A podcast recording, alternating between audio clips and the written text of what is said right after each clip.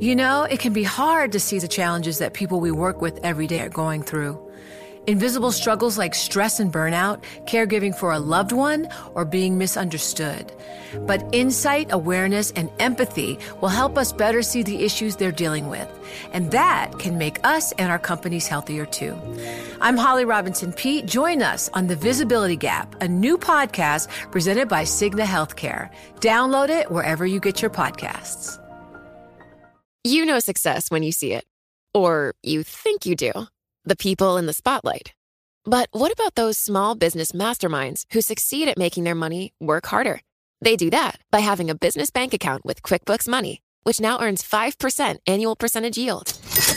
Making your money work as hard as you do? That's how you business differently. Learn more about QuickBooks Money at quickbooks.com slash 5APY. Banking services provided by Green Dot Bank, member FDIC. Only funds and envelopes earn APY. APY can change at any time. The countdown has begun. From May 14th to 16th, a thousand global leaders will gather in Doha for the Qatar Economic Forum powered by Bloomberg. Join heads of state, influential ministers, and leading CEOs to make new connections, gain unique insights, and uncover valuable opportunities in one of the world's most rapidly rising regions. Request your invite for this exclusive event at QatarEconomicForum.com. Le entregamos todo lo que necesita saber para comenzar el día. Esto es Bloomberg Daybreak para los que escuchan en América Latina y el resto del mundo. Buenos días y bienvenidos a Bloomberg Daybreak América Latina. Es jueves 11 de enero de 2024. Soy Ivana Vargas y estas son las noticias que marcan la jornada.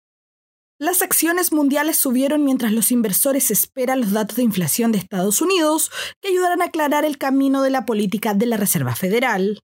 La Comisión de la Bolsa y Valores de Estados Unidos aprobó por primera vez los ETF, los fondos cotizados en la bolsa que invierten directamente en Bitcoin, una medida anunciada como un evento histórico para el sector de activos digitales de aproximadamente 1.7 billones de dólares, lo que ampliará el acceso a la criptomoneda más grande en Wall Street y más allá. Citadel Securities ha hecho una oferta no vinculante por la empresa de valores de Credit Suisse en China, convirtiéndose en la única firma financiera global en presentar una oferta, dijeron personas familiarizadas con el asunto. Por otro lado, Google anunció cientos de recortes de empleos un día después de una medida similar por parte de Amazon. Todo esto mientras la industria tecnológica se reorienta para centrarse en las ganancias. Y tras el incidente de Alaska Airlines, el secretario de Transporte de Estados Unidos dijo que los aviones MAX 9 de Boeing permanecerán en tierra hasta que los reguladores los consideren seguros. Ahora nos vamos a América Latina. El gobierno de Argentina llegó a un acuerdo con el staff del Fondo Monetario Internacional para que sigan pagando su deuda de 44 mil millones de dólares.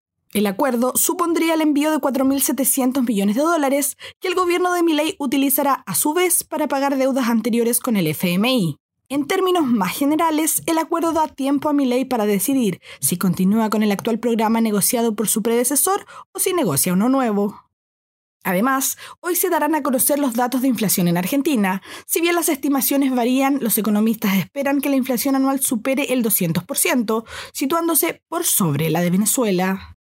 Y Perú recortará hoy su tasa de interés de referencia a 6,5%, desde 6,75%, según 11 economistas encuestados por Bloomberg. Y el mundo entero ha estado pendiente de la creciente ola de violencia en Ecuador, que se intensificó luego de que se descubriera el fin de semana pasado la fuga de un importante líder criminal de una cárcel de Guayaquil fue un golpe al prestigio del gobierno del presidente Daniel Noboa, quien ha tratado de dar una señal de fuerza. Para entender más sobre todo esto, contactamos a Stephen Kefner, corresponsal de Bloomberg News en Quito, quien nos explica mejor el origen de la violencia. Bueno, los, los anteriores dos presidentes, Lenín Moreno y Guillermo Lazo, ah, aumentaron las capturas de drogas y acusaron al anterior gobierno de Rafael Correa de haber sido muy tolerante con algunas de estas organizaciones de narcotraficantes. La primera evidencia grave de la situación que se estaba gestando fue en el año 2018, cuando explotó el primer autobomba en la historia ecuatoriana, destruyendo un cuartel de policía en una ciudad llamada San Lorenzo, en, el extremo norte del Ecuador. y al mismo tiempo casi se secuestró y asesinó a un grupo de periodistas de un periódico, El Comercio, en la frontera entre Ecuador y, Colombia por un grupo disidente de las FARC asociado a un grupo de narcotraficantes. Y desde ahí, mientras las capturas de drogas han, han subido fuertemente, también ha escalado la violencia de manera muy dramática y Ecuador se volvió uno de los países más violentos de la región más violenta del mundo, que es obviamente Latinoamérica. ¿Y qué se sabe de las bandas que están encabezando la violencia?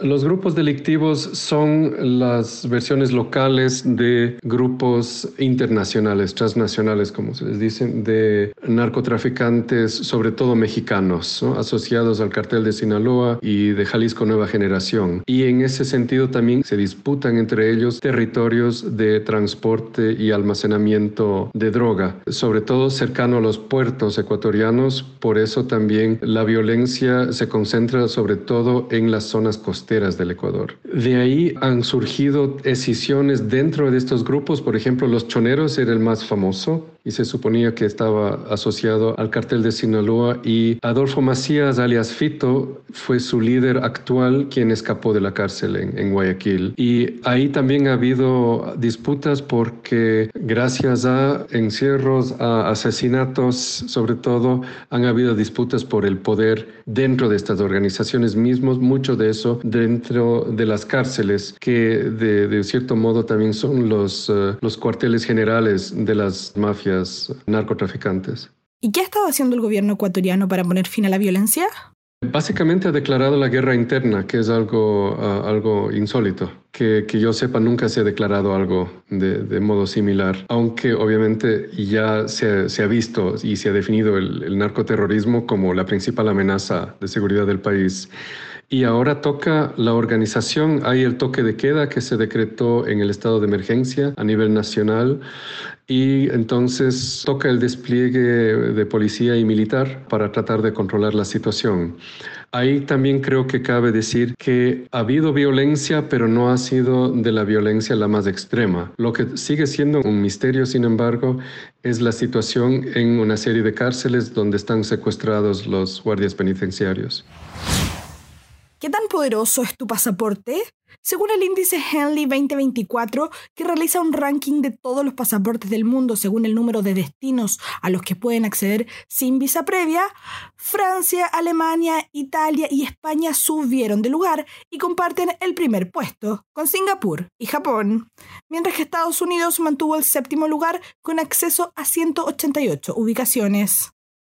Eso es todo por hoy. Para más información de Bloomberg News en español, los invito a suscribirse al newsletter 5 Cosas para que inicien el día bien informados. El link está en la descripción del episodio. Soy Ivana Vargas. Gracias por escucharnos. Para conocer todas las noticias que necesita para comenzar el día, revise Daybreak en la app Bloomberg Professional, donde puede personalizar las noticias que desee recibir. También puede suscribirse a la versión solo audio en Spotify, Apple Podcasts o la plataforma de su preferencia. Eso es todo por hoy. Escuche de lunes a viernes Bloomberg Daybreak.